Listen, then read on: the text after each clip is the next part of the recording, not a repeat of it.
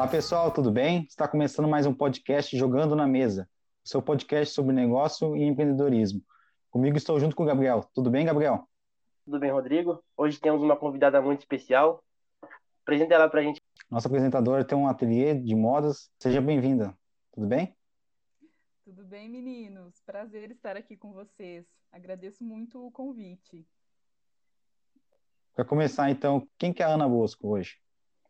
Então, a Ana Bosco é, tem 31 anos, empreendedora desde 2016, mas que sempre né, foi muito curiosa e sempre correu muito atrás de alguns objetivos. Né? Então, desde o início da minha faculdade, eu já tinha por meta ter meus empreendimentos. Concluí a graduação em 2000, 2012, faz um tempinho já, em administração, e desde então fui me, me preparando, como se diz, para empreender. Então, eu sou uma pessoa que sempre teve por visão, assim, desde nova, que queria algo para si, né, de forma própria, um empreendimento próprio. É, sabemos aí da que você possui um ateliê que é que é visado ao campo de uniforme, certo? Isso, isso mesmo. Quantos anos essa empresa está na então, o, a Lilibet Atelier, ela nasceu ano passado, é bem nova, né? Eu tenho uma outra empresa na área de consultoria, na área de gestão financeira, que é a Bosco Inteligência Aplicada. E isso me trouxe muito acesso, assim, de conhecer melhor o mercado, né? Os empreendedores, os empresários aqui de Toledo e região. E ano passado, após algumas experiências e após estudar um pouco o mercado, é, eu tive a conversa com a minha mãe, que ela é minha sócia, então, a parte de costura, a parte de talento é da minha mãe. Eu entrei com a parte de gestão, né, do negócio. E a gente conversando, até pelos feedbacks que ela tinha de alguns clientes dela, que sempre pediam uniformes, principalmente para quem é micro, né, e pequeno empreendedor. A gente via essa demanda, assim, que queriam algo diferente, né, queriam ter uniformes que fossem possíveis, né, é, não só em questão de ser mais acessível, mas algumas características. E aí, ano passado, nasceu o ateliê. Nós nascemos dia 3 de setembro, então nós estamos aí com sete meses de mercado, mais ou menos. Então, é bem recente, né? A Bosco já tem, já vai fazer cinco anos, cinco anos, e o ateliê agora, sete meses, que é o meu, o meu xodó, assim, que é o meu empreendimento, assim, que eu tô dando uma dedicação maior, deixei a outra empresa mais para o meu sócio, e aí eu estou me dedicando mais agora ao ateliê. Só para começar, qual que é a tua formação mesmo? Eu sou formada em administração pela PUC Paraná, concluí em 2012. Depois eu fiz especializações na área de tributos, fiz uma formação, uma pós-graduação na área de gestão tributária, porque até então eu sempre atuava nessa área, na área contábil, na parte administrativa. É, fui para algumas áreas de formação na área de desenvolvimento humano, fiz algumas formações fora. E, e aí, ano passado, né, diante de toda a pandemia, algumas coisas surgiram e aí eu resolvi pegar todo esse conhecimento para esse novo empreendimento. Você comentou sobre a pandemia, é, provavelmente, com certeza, deve ter surgido algumas dificuldades, né? Quais foram as dificuldades, tanto na consultoria como também no ateliê? Então, a pandemia, eu acho que nos principais pontos, assim, que ela acaba mexendo com a gente é no quesito emocional. Ano passado foi um ano bem difícil, assim, para mim. É, foi um ano que, para mim, foi é, um estopim para uma situação de, de depressão, um quadro de depressão profunda, né? Graças a Deus agora já está bem mais ameno. É bem. E, e, é, e, então, assim, a pandemia eu percebi assim que ela afetou muito a parte emocional, porque é, durante todo o caos que vinha, vinha ocorrendo, né, no decorrer do ano passado, a gente via ainda que tinha muitas coisas novas e oportunidades no mercado mas o emocional ele afeta, né? O medo do, do que tudo que vai acontecer, né? São coisas, são informações novas, são cenários novos que a gente não sabe o que, que vai acontecer, o que, que vai surgir. Então, assim, eu acho que os principais desafios no, decorrer da pandemia nem foi com relação, por exemplo, a manter a empresa ou é, começar um negócio novo. Eu acho que foi mais a questão, assim, de olhar para si e cuidar da sua saúde emocional, que esse é o principal ponto. Isso foi uma das coisas que eu percebi, assim, com alguns outros empresários e empreendedores. A gente percebia, assim, que a empresa estava bem, estava saudável, mas o próprio empreendedor não estava bem, né? Então, eu acho que o principal ponto da pandemia foi a questão da saúde emocional. Foi onde, pelo menos para mim, foi onde que pegou mais, né? Foi onde que acabou acarretando alguns problemas de saúde. mas que ao mesmo tempo também fez com que eu parasse, respirasse, olhasse para tudo que estava acontecendo e a partir de todo aquele caos surgisse a ideia do ateliê. Então, foi a partir do caos, né, a gente começou a observar algumas coisas e eu estava redirecionando a minha visão, o meu olhar também com relação ao empreendedorismo. E nesse processo surgiu o ateliê. Porque, assim, eu sempre fui uma pessoa muito criativa, né? Eu sempre fui de muito uh, de, de ter, assim, é, uma livre escolha sobre o que fazer, né? Sempre fui uma pessoa muito inquieta. E querendo ou não, ao longo da vida, conforme a gente vai se moldando, vai abraçando as oportunidades, eu fui direcionado para uma área de atuação que acabava engessando um pouco, né? Que é uma área mais formal. E então acaba, tudo isso acaba, acaba é, ajudando um pouco, né? E aí, com a ideia do ateliê, além de ser um projeto que envolve muito carinho, muito respeito, porque é um projeto familiar, né? Envolve todo um, um lado de criação meu e da minha mãe, me permitiu fazer esse resgate da minha personalidade, da forma como eu sempre gostei de fazer as coisas, né? Então, o ateliê, ele é um desafio muito grande, né? Exige muita coisa, assim, é algo que, por mais que a gente já tenha, assim, uma trajetória na parte de gestão, mas são negócios diferentes, tem coisas novas que precisam ser aprendidas. Mas o ateliê, ele acabou sendo, assim, a, a, a menina dos meus olhos, no sentido que, além de eu unir o conhecimento, eu estou fazendo algo do qual eu gosto muito, né? Porque eu tenho uma admiração, uma paixão muito por essa área. Então, tudo que a gente faz ali dentro, a gente coloca muito amor, né? Além da gente estudar muito, correr muito atrás da parte técnica, a gente também coloca muito a parte emocional junto ali, que é muito amor e dedicação por aquilo que a gente está fazendo. Eu acho que você tocou num ponto bem interessante que acho que a pandemia, os empresários olharam muito também para os funcionários, né? Foi naquele momento já estava com a empresa já estruturada, estava até crescendo, mas é, eles também olharam para os funcionários, né? A saúde deles também, eu acho que também acho que foi um ponto de fuga também para você desenvolver o cliente também, né? Sim, é, eu acho que assim, eu acho que muitas vezes a gente precisa de coragem, né? Às vezes a gente, a gente acha que a gente não tem coragem de fazer aquilo, né? Ou que muitas vezes, nossa, eu já estou num caminho, eu já estou fazendo algo, é, vai ser loucura eu recomeçar uma coisa nova, diferente. Né? Às vezes a gente se coloca em alguns sensos críticos, né? Em alguns questionamentos que não fazem sentido quando a gente para para ver, né? Então, às vezes eu me questionava, falei assim, poxa vida, mas eu estou caminhando aqui por esse caminho e tal, e agora eu vou mudar, né? O que, que as pessoas vão falar e etc. E quando a gente baixa esse senso crítico e passa, não, peraí, né? Eu não estou mudando nada, só estou empreendendo numa nova área, né? O outro negócio continua ali, firme e forte, eu só estou abrindo meu leque de oportunidades e quem sabe, né, fazendo com que, por ser uma área que eu gosto muito, que eu tenho uma afinidade muito maior, né, eu consiga talvez ter até mais resultados e ser algo um case de sucesso, sim, né, que possa ser espelhado para outros outros empreendedores que estão começando. E, e, é muito engraçado, porque assim, a gente se pega a, em alguns questionamentos, né? Poxa vida, ano passado foi quando eu fiz meus 30 anos. A gente fala assim, putz, mas eu estou completando meus 30 aqui, e agora já era para mim estar assim na vida, eu vou recomeçar outra coisa, e aí e aí, quando você baixa essas vozinhas assim de, de autocrítica, de autossabotagem, você percebe as grandes oportunidades que estão à sua frente, né?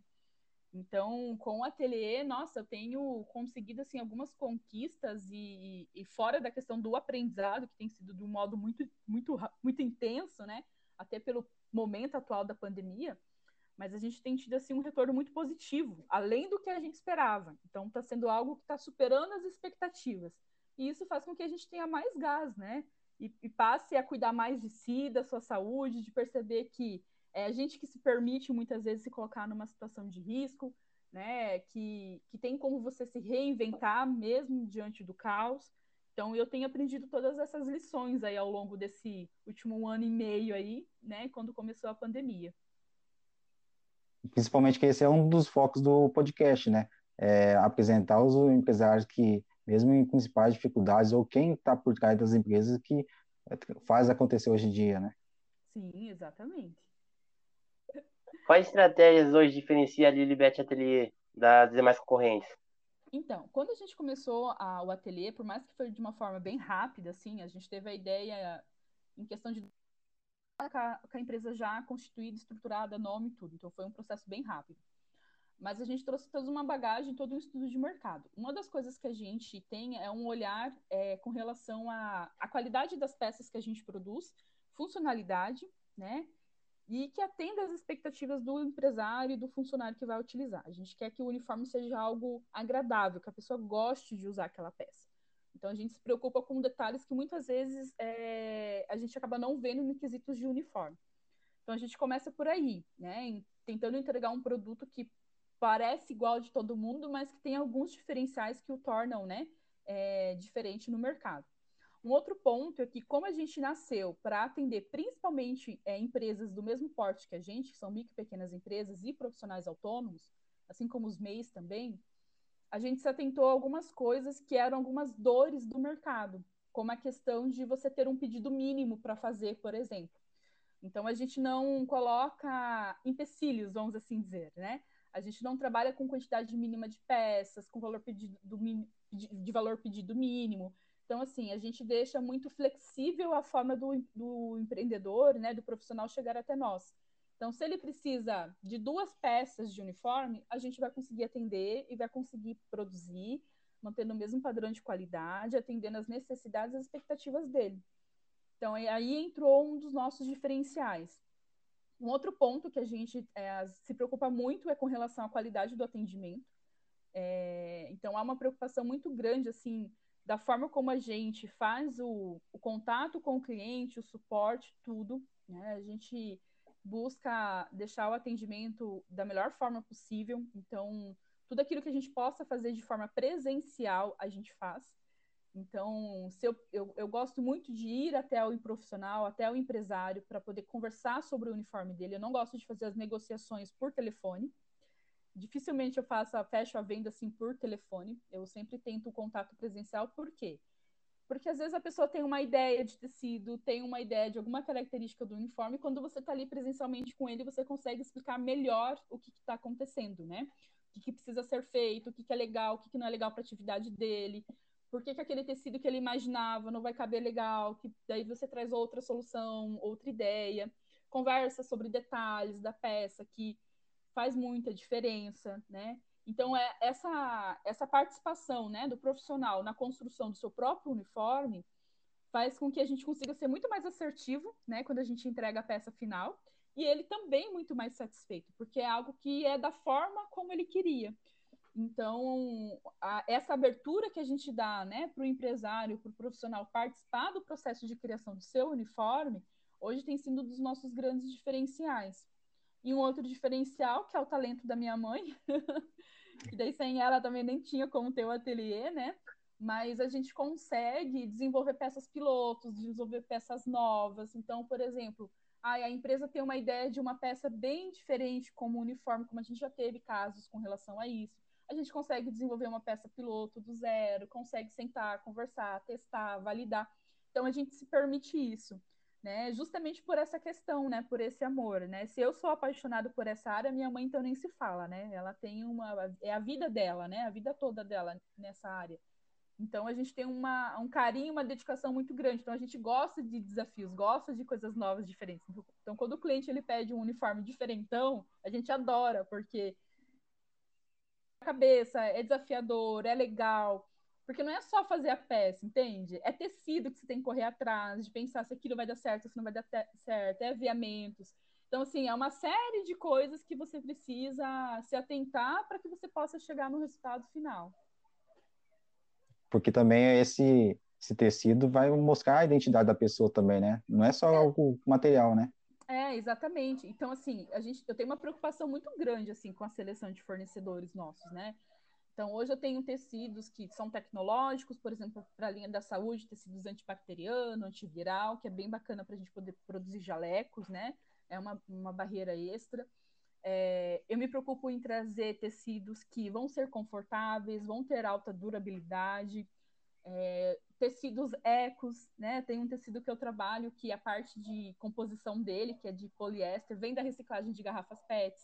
Eu sempre falo isso para os meus clientes com muito orgulho, porque eu me preocupo muito com essa parte também, né? Só compro de indústrias nacionais, os tecidos, compro direto das indústrias nacionais. Por quê? Né, valorização do mercado, rastreabilidade do tecido, questão de confiança, saber né, o que, que você está entregando, né? Porque aquilo que eu entrego para o meu cliente como uniforme pronto, eu tenho a minha base der o que a indústria me vendeu, que é o que eu acredito de ser um material de boa qualidade, né? Então, eu preciso ter uma rastreabilidade dessa cadeia, né? Então, tudo aquilo que eu posso estar comprando direto da indústria nacional, a gente sempre está comprando. É, basicamente, assim, até a parte de aviamentos, outras coisas que a gente utiliza, eu compro direto de indústrias também, todas nacionais. Então, a gente vai tentando, assim, moldar dessa, dessa forma, né? Para que eu possa ter uma rastreabilidade também da peça e garantir o que eu estou vendendo para o meu cliente, né? Porque daí eu pesquiso, vou atrás, vejo, né, toda a ficha técnica dos tecidos, com, né, pesquiso as indústrias, pesquiso os meus fornecedores, e aí eu posso garantir para o meu cliente que aquilo que eu estou entregando para ele realmente é algo de qualidade.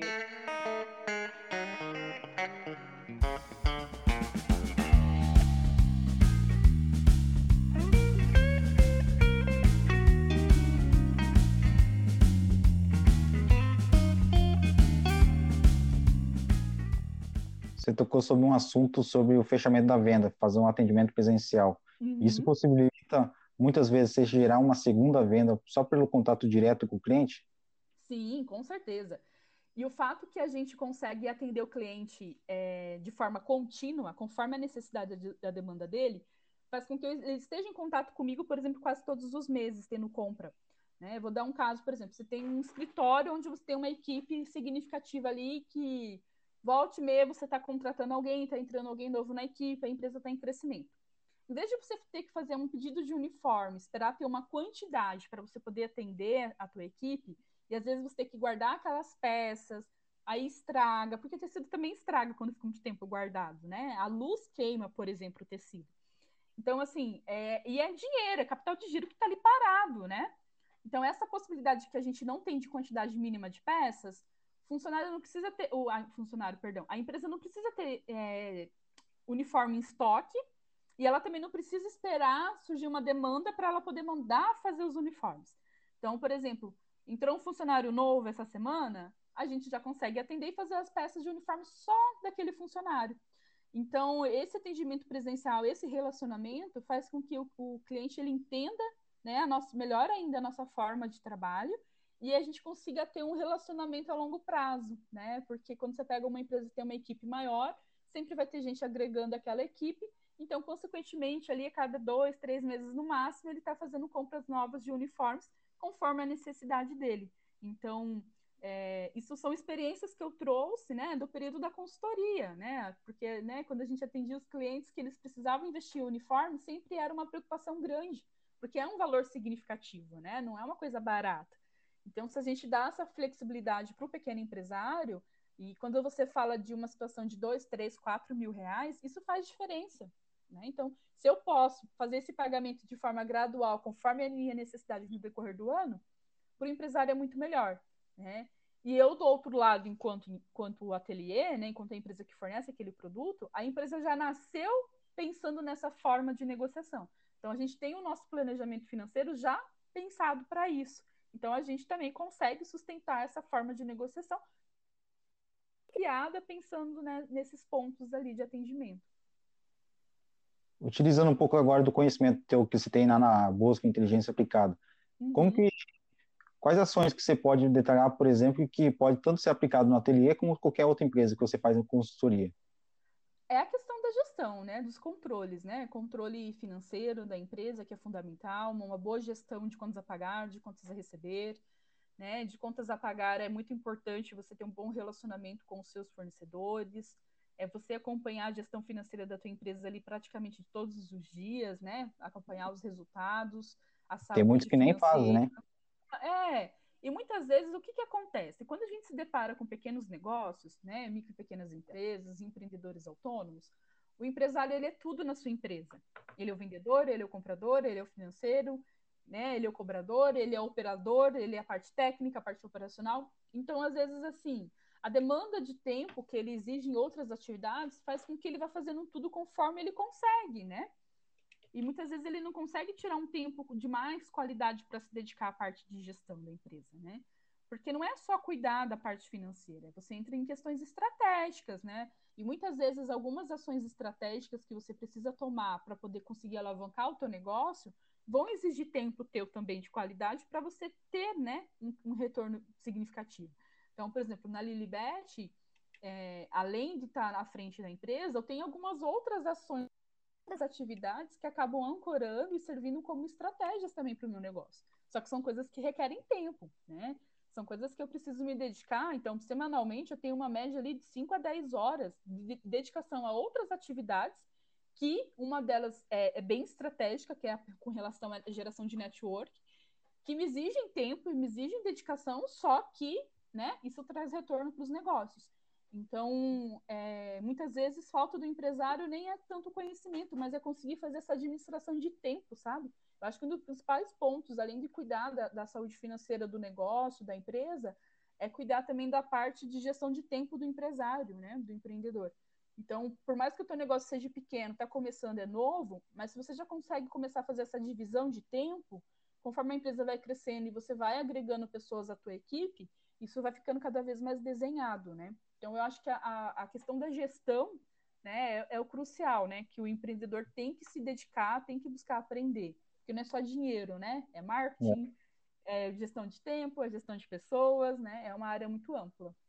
Principalmente delegar, né? Porque muitos têm essa dificuldade de delegar isso. Exatamente, exatamente. Então, você saber naquilo que você é bom, ter alguém na tua equipe, é, é como na, na, na, na consultoria eu tenho um sócio, né? E a gente tem um funcionário. Hoje eu estou saindo mais, né? Eu, eu, fico mais na parte de suporte deles dois. E, e aí eles tomam conta. Aprendi a delegar tudo para eles, repassando as minhas atividades, eu fico só com algumas atividades pontuais. No ateliê eu tenho a minha mãe, na parte, de, na parte técnica da coisa, a parte operacional da costura, é com ela e com a nossa equipe, com a funcionária e equipe terceirizada. Então, assim, é, eu chego, passo para ela toda a demanda e a partir dali é com ela, né? Eu deixo tudo pronto, né? Tudo que ela precisa de recursos, mas a partir dali é com ela, eu não me intrometo depois no processo, só quando ela pede opinião de alguma coisa. Assim como também nos processos que, que cabe a mim, né, as atividades que cabe a mim, também ela acaba não se envolvendo, porque se a gente for abraçar tudo, a gente não faz nada, né? Aquela velha máxima, né? A gente vira pato, né? Não sabe voar direito, não sabe nadar direito, não sabe. então, tem que focar. Você tem que conhecer de todo o teu negócio, todo o processo, você tem que saber como que funciona, né? Você tem que ter consciência de como que é, mas você tem que focar naquela parte que você é bom, que vai fazer o teu negócio alavancar e confiar nos outros talentos que tem dentro da tua empresa. É como se fosse um time de futebol, né? Tem o técnico e ele tem um atacante, tem um zagueiro, é só deixar para eles que cada um resolve a sua parte, né? Exatamente, né? Cada um tem a sua função, tem o seu papel, né? Então, trabalhar em equipe é isso, né? Além de cada um ter de forma clara o que precisa ser feito, né? É confiar no trabalho e no talento de cada um que está ali em campo.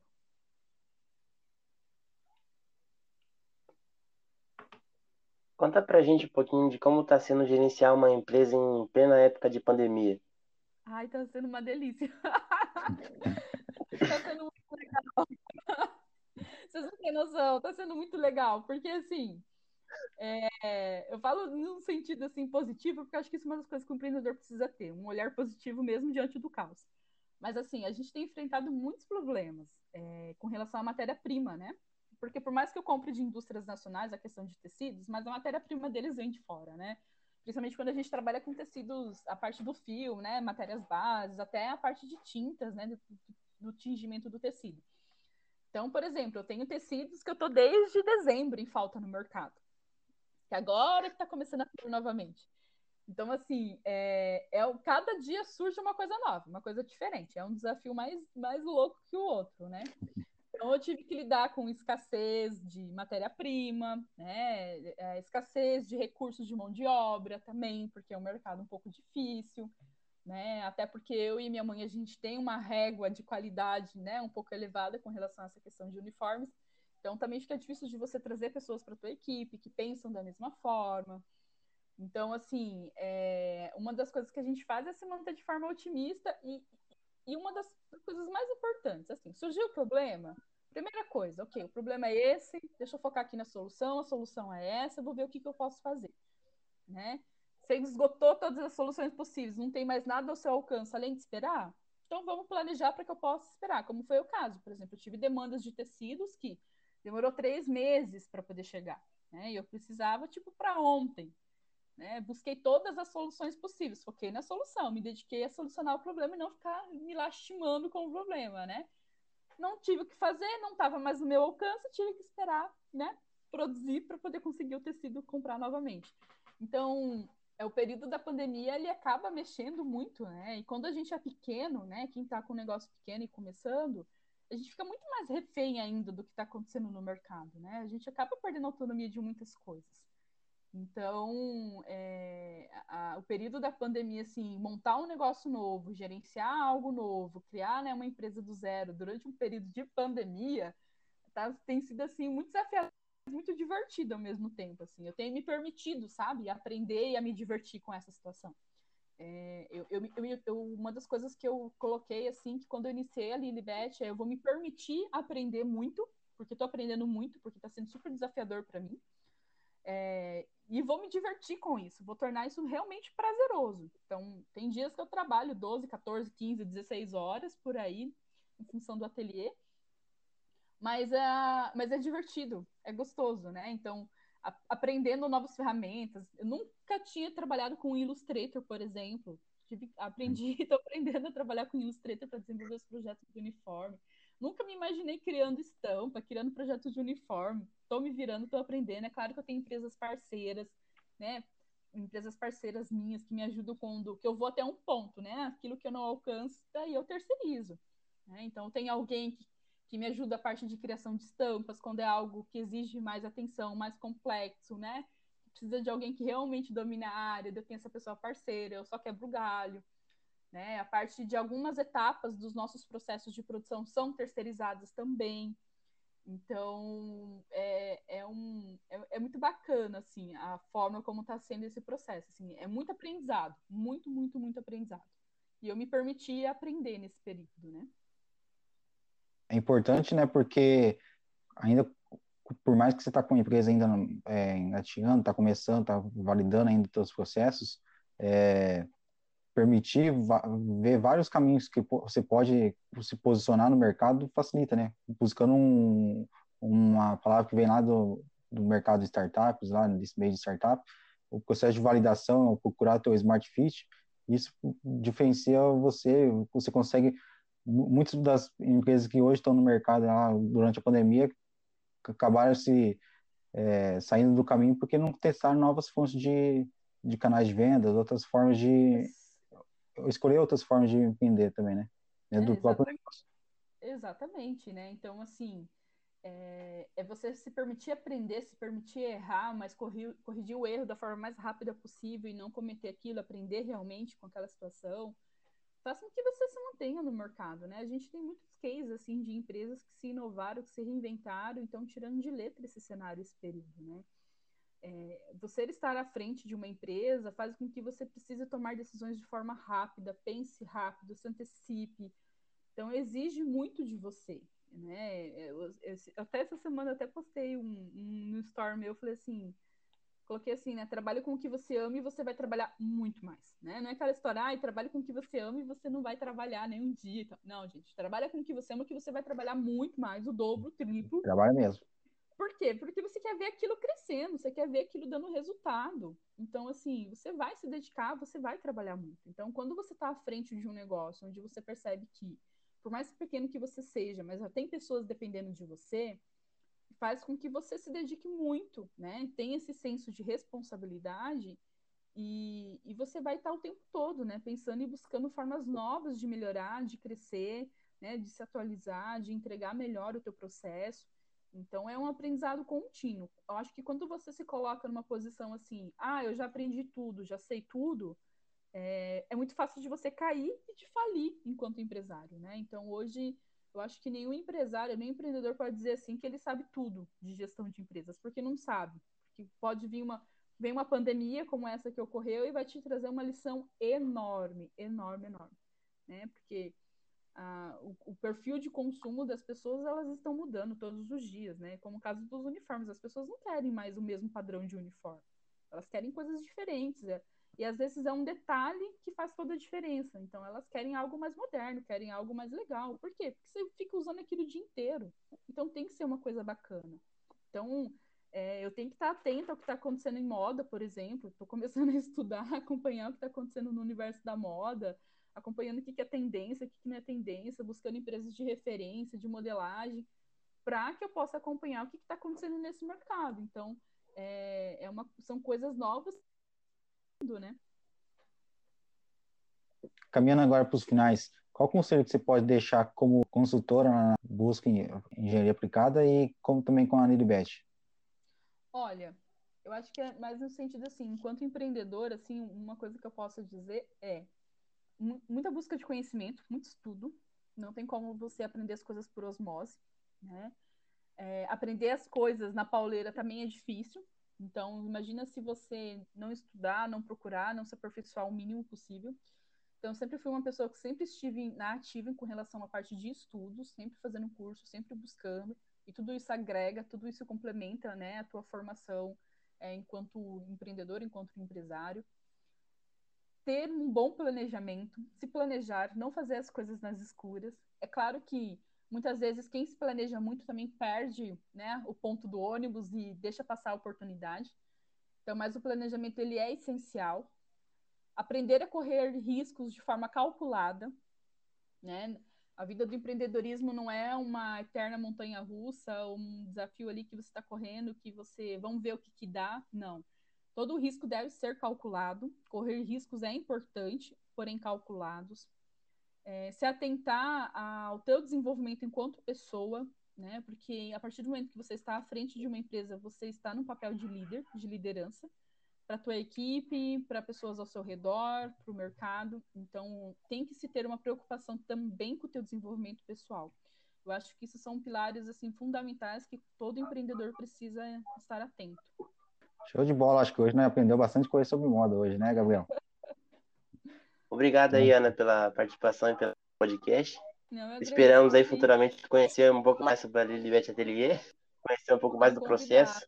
Não, as portas estão abertas, estão super convidados lá a conhecer, tomar um café, para a gente poder bater um papo e sempre fico muito à disposição. Nós que agradecemos aqui, lembrando a todos também que quem quiser pode compartilhar o podcast, nós estamos em todas as plataformas digitais e também no YouTube. É, nosso muito obrigado, até mais. Obrigado, gente.